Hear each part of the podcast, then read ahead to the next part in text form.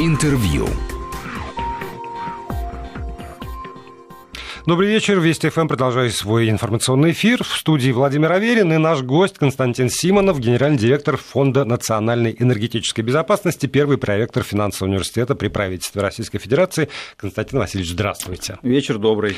Сейчас, конечно, все страшно удивятся, но первая тема нашего разговора снова «Северный поток-2». Это вот удивительное дело. Чувствую иронию. А, ну, Чувствую иронию. иронию не по отношению к нам с вами, а иронию по отношению скорее к тем э, политикам, мировым, которые на протяжении многих лет уже не могут прийти к какому-то общему знаменателю по этому делу. И казалось бы, совсем, совсем недавно уже там как-то противоречия в Европе более или менее сняты, или вот-вот уже должны быть сняты. И тут появляется игрок из-за океана, который говорит, что ша, всем стоять, равняться, после чего, естественно, совершенно как- как-то у двух заинтересованных сторон, прежде всего у Российской Федерации и Евросоюза, и даже точнее Федеративной Республики Германии, возникает необходимость по этому поводу по крайней мере, поговорить. И вот э, саммит, э, рабочая встреча э, Путин-Меркель. Итоги этого саммита, честно говоря, вот сразу после ни тем, ни другим участникам не были озвучены.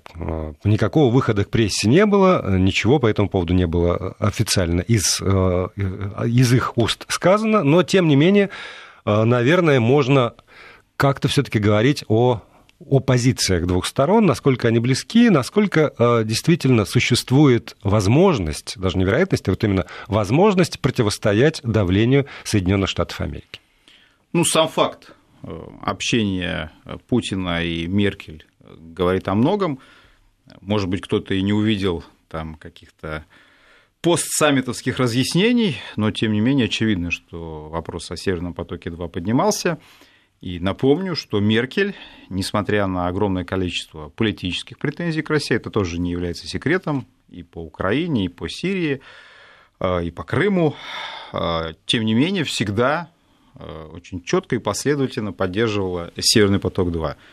Опять же, не является секретом, что Северный поток-2 интересен Германии и по многим причинам, и прежде всего потому, что Германия сможет получать те объемы, там, более 40 миллиардов кубометров в год, э, которые нужны для внутреннего потребления, без э, участия уже Украины как транзитного государства, потому что, хотя фрау Меркель все время говорит о том, что очень важно Украину сохранить в транзите, тем не менее, немецкий бизнес понимает, что лишнее транзитное звено является дополнительным риском и проблемой. И это очевидно, Балтийское море будет единственной географической преграды и политических преград не будет в виде транзитных стран. Это огромный плюс. А, но вдобавок к этому э, через систему транзитных газопроводов э, Германия станет и транзитной страной.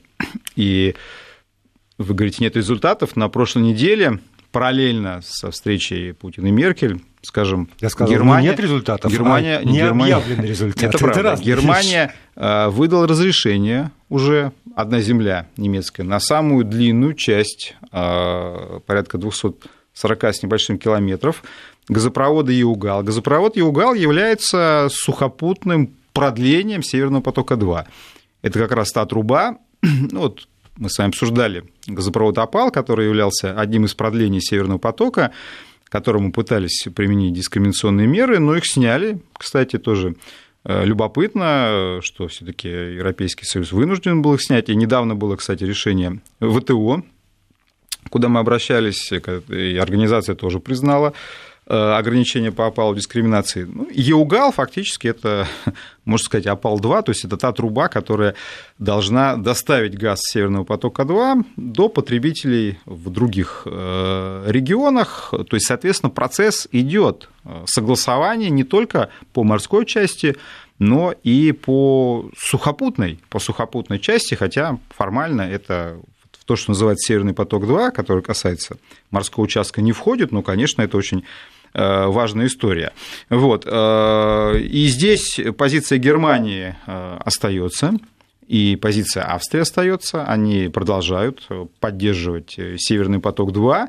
И э, в этом плане пока давление Соединенных Штатов э, не приводит к тому, что в политическом смысле эти государства дрогнут. Там есть, мы знаем, более слабые звенья были изначально. Так, собственно, и планировалось. Напомню, что четыре страны должны были дать разрешение. Ну и, собственно, сразу было понятно, что там два на два был расклад. Финляндия и Германия.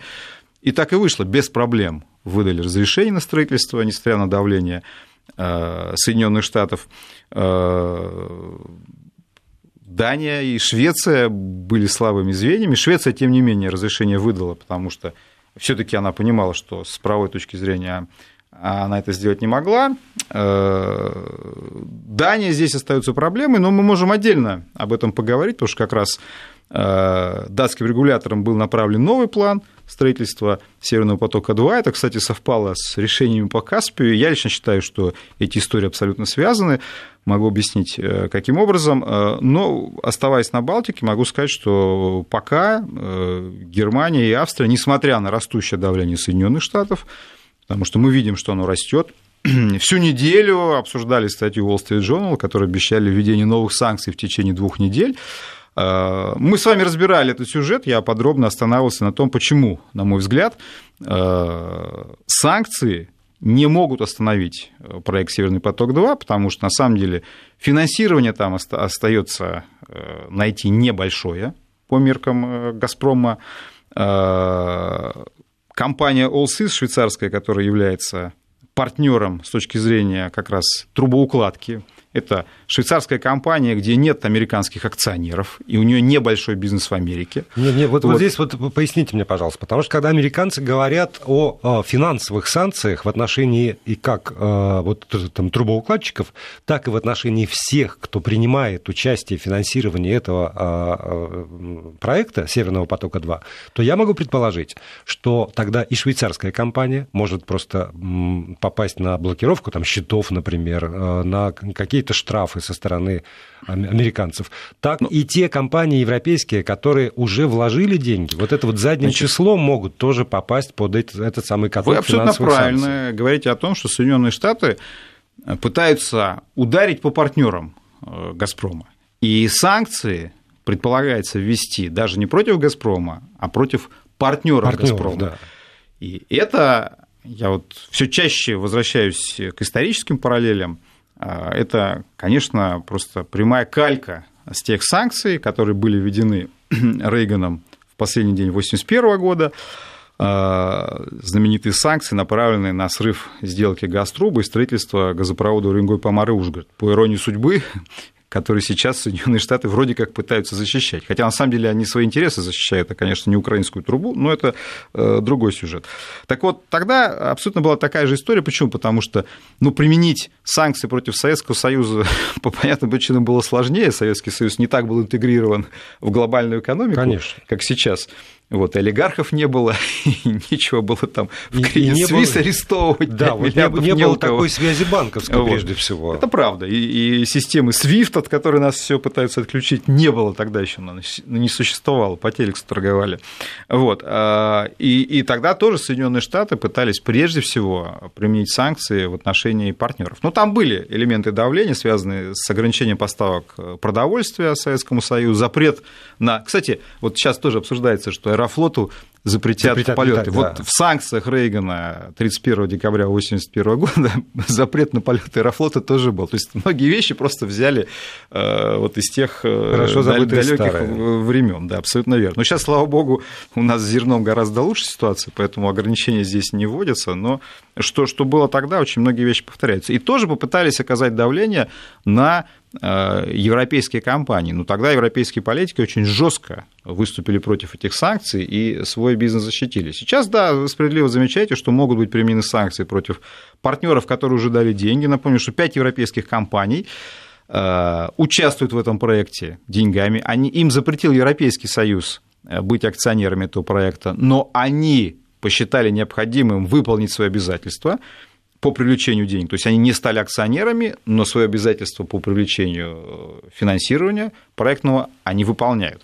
Да, Соединенные Штаты сейчас могут сказать, что вы, вы попадете под санкции, но э, заставить их вернуть деньги из кассы, но это уже совсем сомнительная история, потому что закон не имеет обратной силы, и то, что они внесли в копилку, они уже внесли туда. То есть здесь там на самом деле по большому счету не хватает пока порядка 2 миллиардов евро от них. Это не та сумма, ну, да, которая это... станет для них критичной.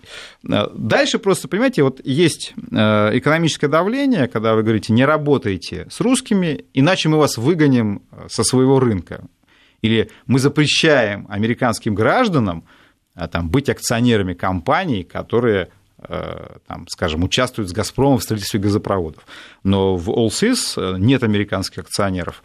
Э, можно, конечно, предположить, что, например, Соединенные Штаты там запретят транзакции вообще, да, которые идут через их банки. Но тут тоже вопрос возникает, насколько удастся так грубо оказывать давление на швейцарские компании. Вот интересная история, кстати, она развивается сейчас с швейцарским банком, который вроде как заморозил 5 миллиардов э, на счетах неназванных, денег, связанных с Россией. Да, вот российских так. олигархов, хотя многие там, догадываются, о, о ком может идти речь из наших олигархов. Но, тем не менее, сегодня, например, э, швейцарский банк Credit Suisse не подтвердил эту заморозку. То есть тоже такая загадочная история, то ли заморозили, то ли нет, потому что, понимаете, когда вы замораживаете счета по звонку, из Вашингтона. Это тоже большой вопрос. Соединенные Штаты действительно целенаправленно оказывают давление и на банковскую тайну, это тоже не является секретом, но вопросов э, будет все больше. И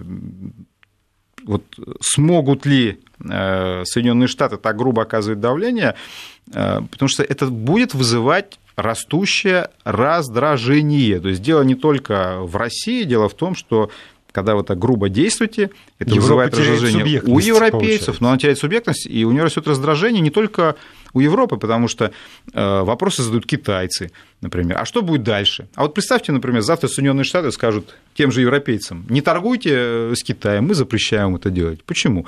То есть, когда американский рынок является наиболее емким, они, конечно, этим пользуются. Они говорят, мы вас выгоним из нашего рая.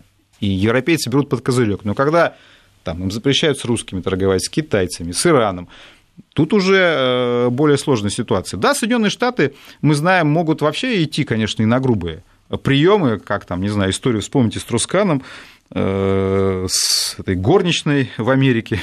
Вот. Э, я к тому, что теоретически можно предположить, что, может быть, там какой-то менеджер Allsys тоже попадет в какую-то некрасивую историю. Это возможно, к сожалению, политика штука довольно грязная, а здесь Соединенные Штаты экономику давно уже с политикой смешали. Но мне все-таки кажется, что пока, э, вот исходя из позиции Меркель, исходя из позиции канцлера Австрии молодого, э, который поддерживает данный проект, исходя из более осторожной позиции Макрона, но тем не менее, который все-таки э, Поддерживает аккуратно. европейскую идею. Ну, тем не менее, он аккуратно, но он против проекта тоже не выступает, и мы знаем и с Путиным встречался и футбол на финал, э, не, не постеснялся приехать и на полуфинал, кстати, тоже.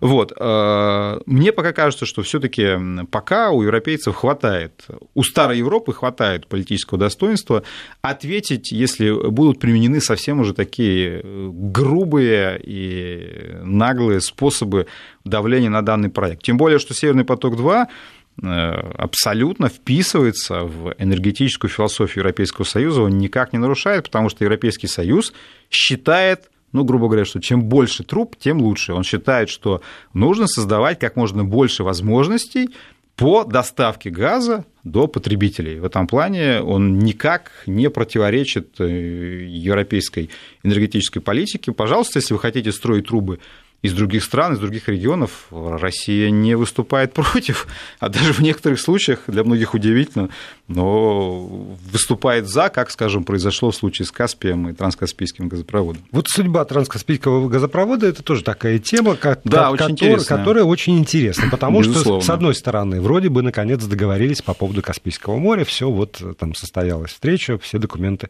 подписаны, после чего Туркмения очень активно стала раздумывать над тем, чтобы вот э, через Каспий э, присоединиться к, э, к, к азербайджанскому газопроводу и, значит, поставлять газ туда. При этом от ряда экспертов я там, прочитал, конечно, не услышал, прочитал мнение по поводу того, что, а, есть ли у Туркмении мощности достаточные для этого, б,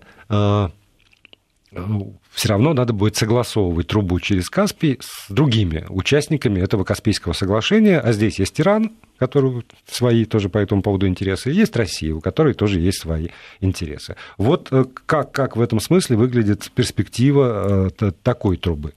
А, сюжет с Каспийским морем, вы совершенно справедливо замечаете, очень интересный, и с Транскаспием очень интересный. Почему? Прежде всего потому, что Э, все-таки Россия согласилась с тем, что правый статус Каспия определен, и формально Туркмения и Азербайджан могут задуматься уже более предметно о строительстве транскаспийского газопровода. Напомню, что более 20 лет это была мечта и самих европейцев, и, кстати, Соединенных Штатов, потому что на самом деле э, идея транскаспийского газопровода принадлежит не Туркмении, и не Азербайджану, и не Брюсселю, а принадлежит Соединенным Штатам. И э, у них даже был такой специальный посол по Каспию, господин Монинг Старк, я с ним очень часто на конференциях пересекался, который постоянно говорил, вы обязаны построить транскаспийский газопровод, хотя при чем тут Соединенные Штаты и Каспий? Ну, казалось бы, да?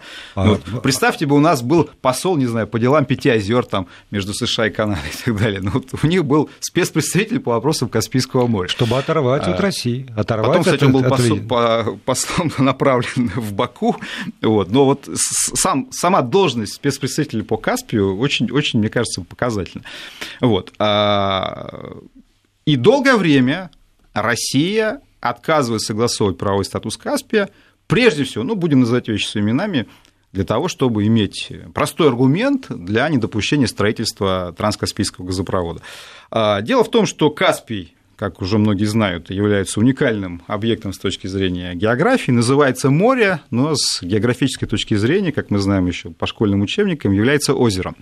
И поэтому Каспийское море не попадало под действие Конвенции по морскому праву 1982 года и требовался как раз вот этот дополнительный документ, определяющий особо уникальный статус э, Каспийского моря озера, э, и Россия долгое время не соглашалась. Да, там Иран помогал, он тоже э, был против определенных моментов. А, и э, часто мне либеральные эксперты припоминают мою фразу, которую я сказал много лет назад в одном из интервью.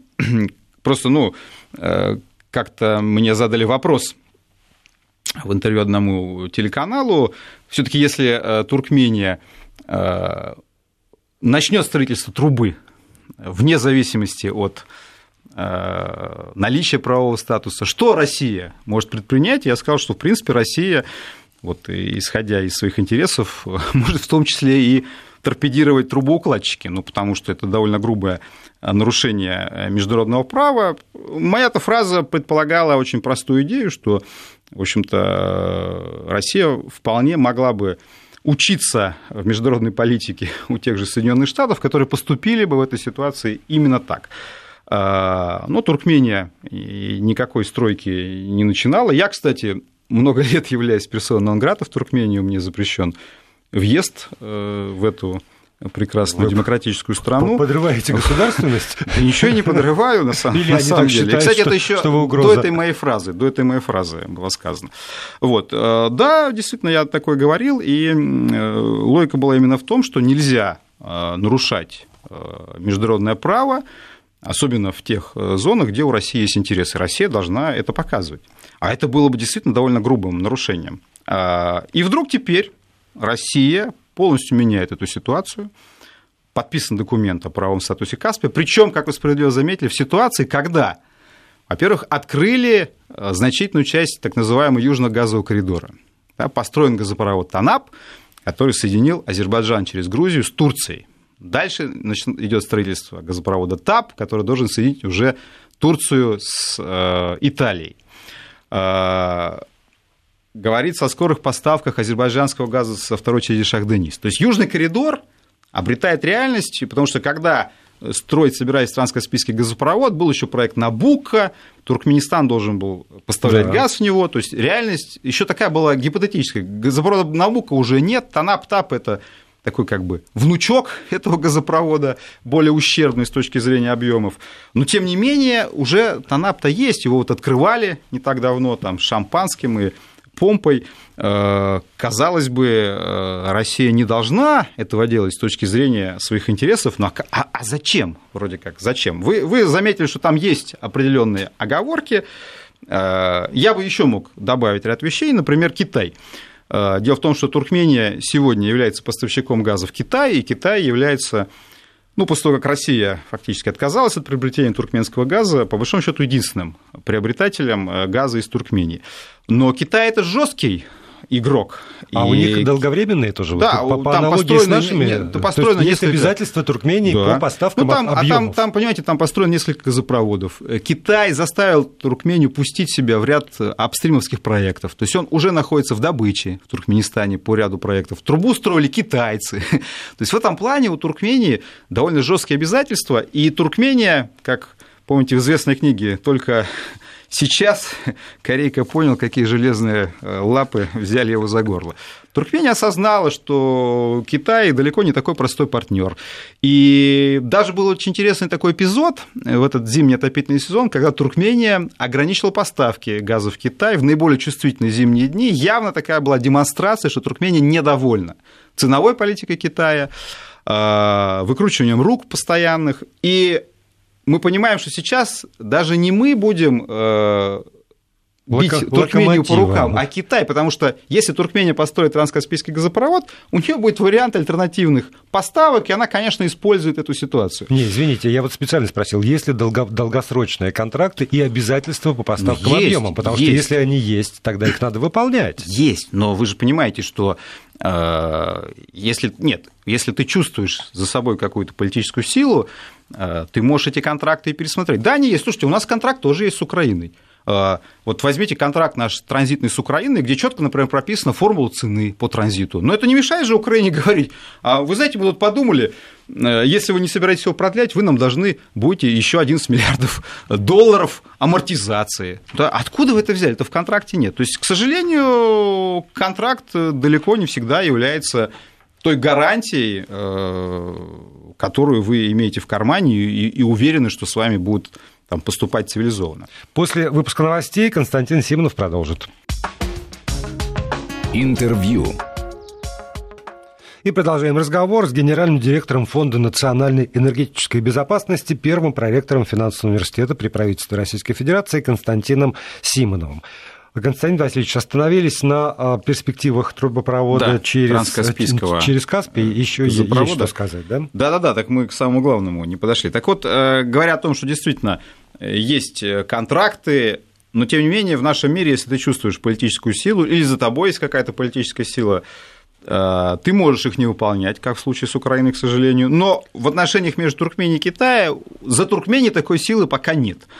И есть у меня большие сомнения, что Китай разрешит, что называется, Туркмении э, эту стройку. Но тем не менее, тем не менее, э, вроде как формально такая возможность существует. Там есть, кстати, еще и сложности между Туркменией и Азербайджаном, потому что нужно, чтобы эти две страны тоже договорились, а у них есть споры по месторождениям. На Каспии. Да, на Каспии, да. То есть э, Туркмения считает, что те месторождения, которые Азербайджан считает своими, они туркменскими являются. Но ведь они же морские все, и там э, граница получается довольно близкая. Плюс Азербайджан, между прочим, скоро начнет поставки газа в Европу, и он, мне кажется, очень комфортно себя чувствует как единственный э, новый поставщик газа на юг Европы, потому что других Европа не нашла. Иран сейчас Соединенные Штаты отрезали, ну, да. из Ирака так газ и не пришел, чтобы там не говорили. А, и Азербайджан является единственным поставщиком газа. Что он за это получил? Он получил фантастически выгодные контракты. Европа будет платить Азербайджану большую сумму, чем Россия платит, только за вот этот статус типа там альтернативы. А, он получил привязку к нефтяным ценам. То, что Европа говорила, что никогда больше не будет заключать контракты с нефтяной привязкой. С Азербайджаном заключила. Никогда, Долгосрочный никогда, контракт никогда. тоже говорил. Никаких долгосрочных контрактов. Заключил долгосрочный контракт. Таким образом, Азербайджан получил все, что хотел.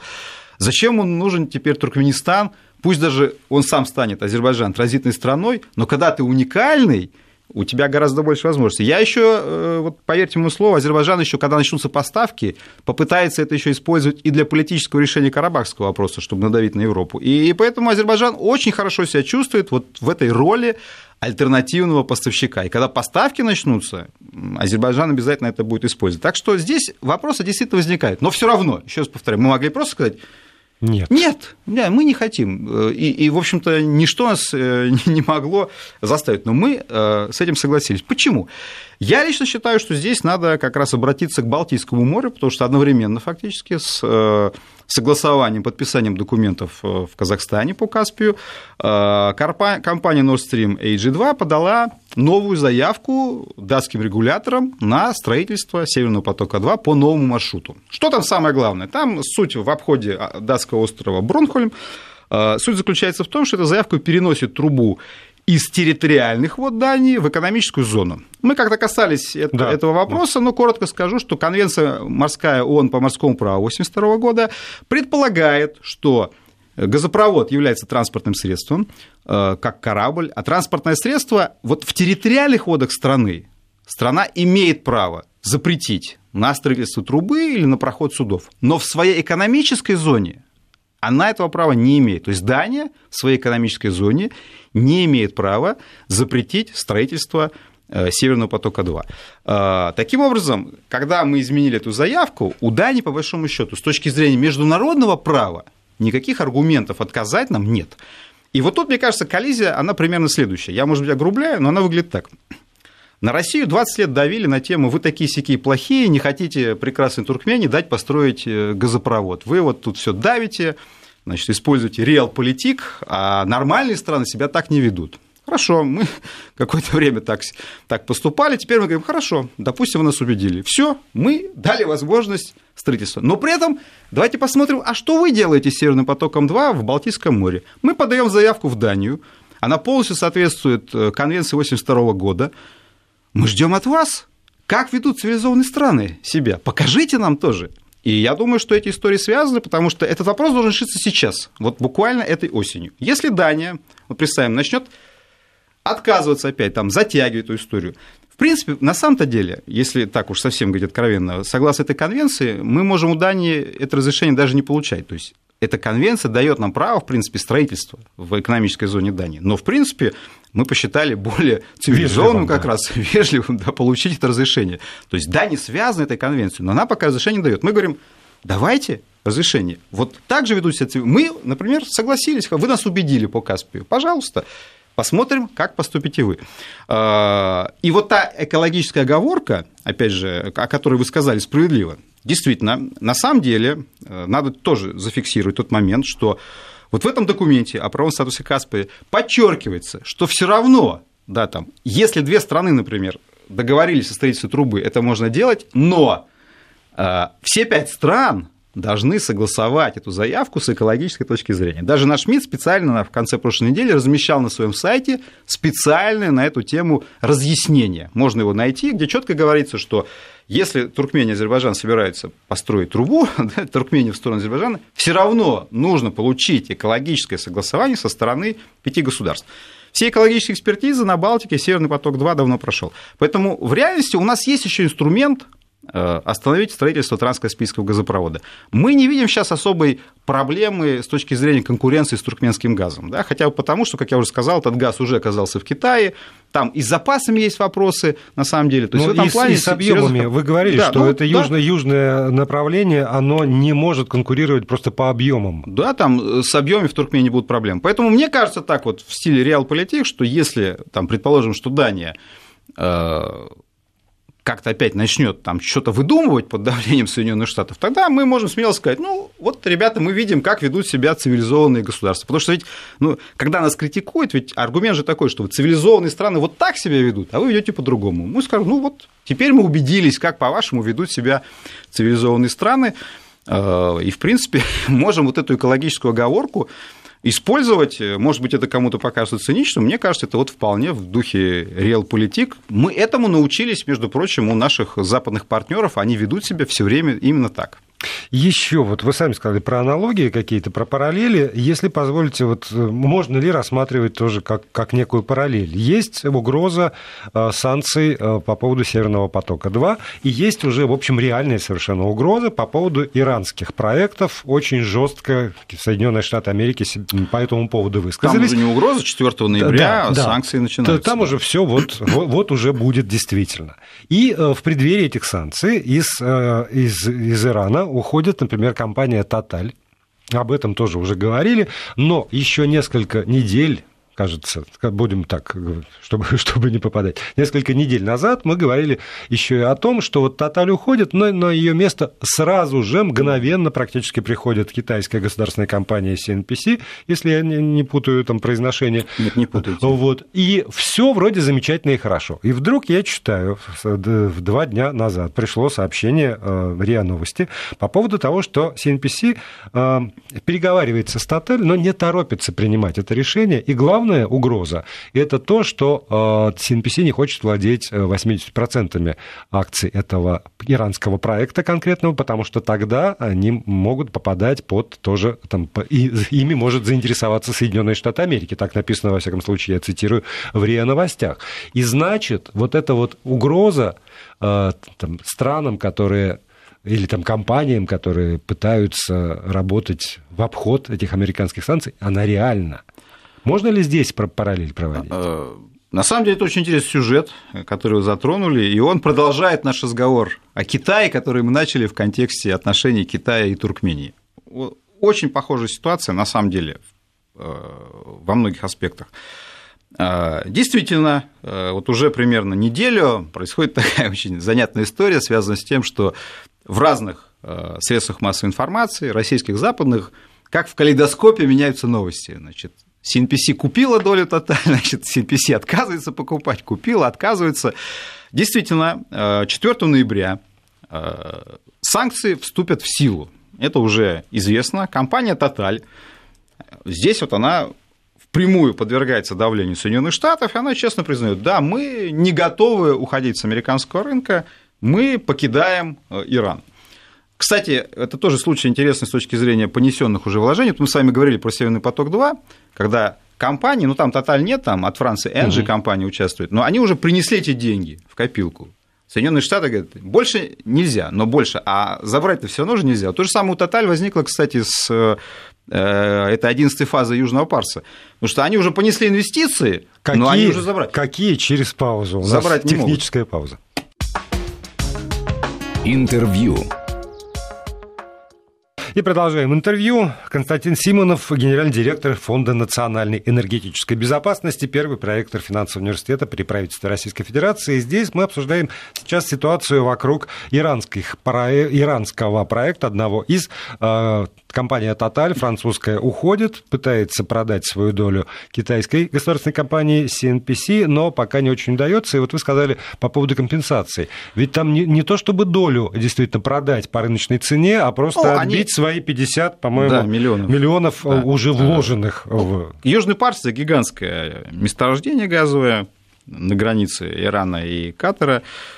Кстати, как и в случае с Туркменией, это тоже яркий пример э, такой проблемной истории с запасами. Почему? Потому что формально, скажем, BP ставит Туркмению на четвертое место по запасам, но аудит, который там все время проводили британцы, он вызвал очень много вопросов, э, и до сих пор они остаются, и это тоже терроинкогнито, сколько на самом деле газа у Туркмении. Я это вспомнил, потому что Южный Парс, многие геологи считают, что на самом деле запасы Ирана и Катара, они считаются дважды, потому что э, Иран называет это Южный Парс, а Катар называет Северный Купол, но это одна геологическая структура. Вот, и, и каждая страна эти, каждая страна, кубометров ну. Катар, Катар поэтому быстрее начал осваивать и пытается побыстрее откачать. этот газ откачать, да, так грубо выражаясь. Короче говоря, Иран разделил это на несколько фаз, и мы говорим про одиннадцатую фазу этого Южного Парса. Тоталь туда зашел, он уже понес затраты, он действительно хотел бы хотя бы эти деньги э, вернуть. Он предлагает актив китайцам. Китайцы э, не против э, принимать участие в этом проекте, но при этом действительно вот этот калейдоскоп, как мы сказали, э, входят, докупания уже в проекте тоже являются акционерами, докупают долю Тоталь, отказываются, докупают, отказываются. Мне кажется, что это очень ярко показывает суть китайских инвестиций в Иран, ну и в некоторые другие страны тоже.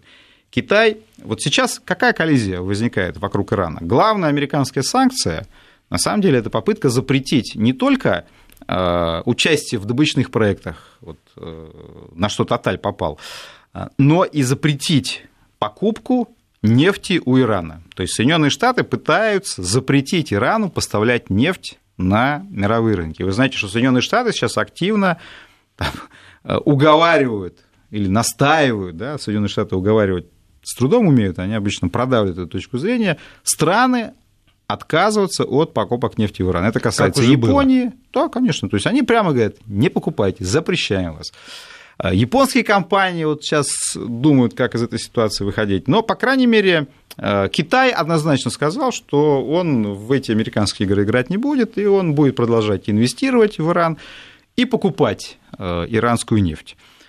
Индия аккуратно тоже говорит, что все равно она будет сохранять закупки иранской нефти. Ну, там есть ряд технологий, кстати, серых поставок, там с отключением транспондеров то есть маячков, проблесков. Ну, а уже бог с ним там, не будем входить в детали нефтяного пиратства. Вернемся к Китаю. Китай, на самом деле, с удовольствием воспользуется э, американскими санкциями, чтобы платить Ирану поменьше и как э, акционер проектов – вот. И как покупатель нефти. Поэтому, на самом деле, вот зачем, спрашивается тоже, у CNPC вопрос простой. Нужно сейчас эту долю Тата выкупать? Они и так там и являются она ключом. сама упадет ну им в руки. Ну и, конечно, ну хорошо, э, не, прода, не продаст Тоталь им. Он все равно уйдет 4 ноября. Ну и они и так уже будут э, контрольными акцентами. Дальше они начнут э, Тегеран по, этой истории, по этой истории прогибать. То же самое поставки нефти. Китай, конечно, будет покупать иранскую нефть. И в этом плане не будет никакого стопроцентного эмбарго. Но для Тегерана, конечно, это будут плохие новости, потому что придут китайские ребята и, конечно, скажут, там, ребята, вы в сложной ситуации да. оказались. Поэтому надо На поговорить о дисконте. Да. Надо поговорить о дисконте. А, вот, собственно, так Китай действует, и я не случайно провел параллели с туркменской историей, потому что там они действуют примерно так же. Да? То есть они чувствуют свою экономическую силу, они чувствуют свою силу и как участник в проектах добычных, и как монопотребитель, а с Ираном то же самое будет происходить. Да, Китай не будет единственным потребителем нефти, но очевидно, что Самое его главное. роль будет серьезной. Вот. И она будет расти, и, конечно, они будут выкручивать руки и требовать особого к себе отношения. Так что в чем-то Соединенные Штаты Китаю в этом вопросе помогут. У нас с вами остается вот совсем 4 минуты до конца эфира, и, э, если можно, тоже Китай, Китай-США энергобаланс, как известно, очередной виток э, торговой войны, переговоры ни к чему не привели последние. Китай по пообещал закупать э, сжиженный газ с Аляски, ну, наверное, уже не будет. А в принципе, насколько Китай и США энергетически связаны? Тоже интересный сюжет. Э, дело в том, что Китай э, является страной, которая достаточно быстро наращивает потребление углеводородов. Это касается и нефти, это касается и газа. Особенно газа. Э, в этом году Китай демонстрирует фантастический рост потребления газа.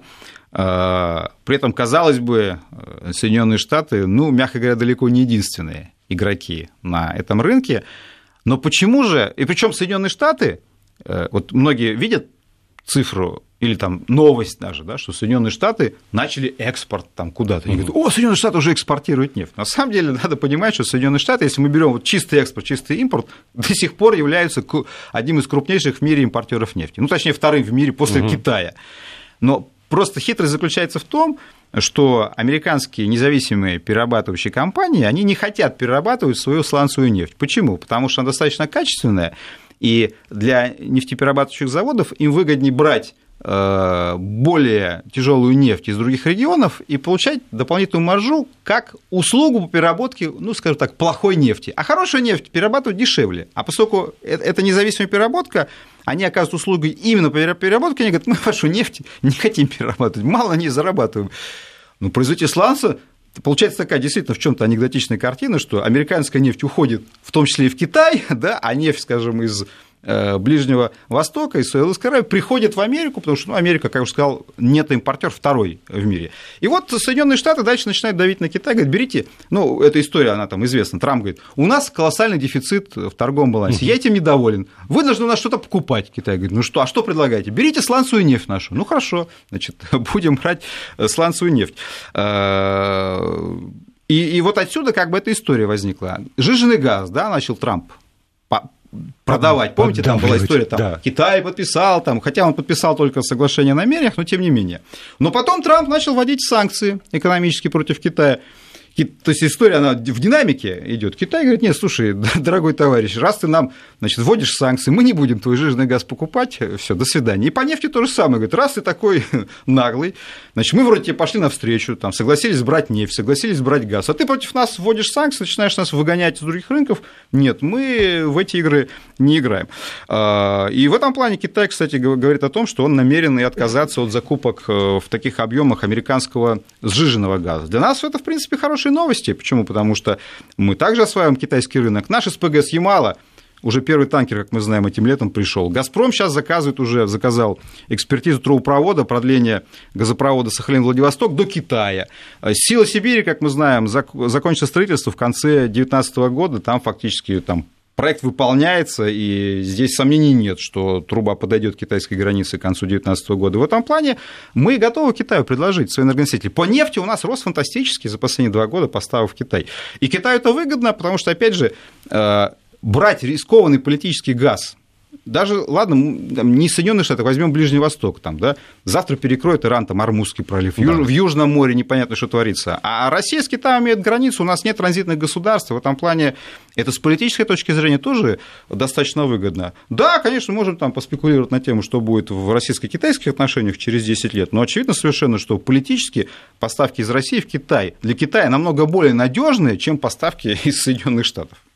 Ну и вопрос от слушателя пришел, который меня поставил в тупик. А мы не можем да? покупать газ у Америки? Ну, ради добрых отношений. За, за 20 секунд. Да, да. Не, ну слушайте, зачем нам покупать газ в Америке, если мы являемся крупнейшими обладателями газовых запасов в мире и э, крупнейшими поставщиками газа на внешний рынок? То есть мы крупнейшие продавцы газа в мире и будем покупать э, то, что у нас есть у самих в огромном количестве. Странная, конечно, идея. А чтобы им было приятно. Спасибо большое за разговор. Генеральный директор Фонда национальной энергетической безопасности Константин Симонов был гостем Вести ФМ. Интервью.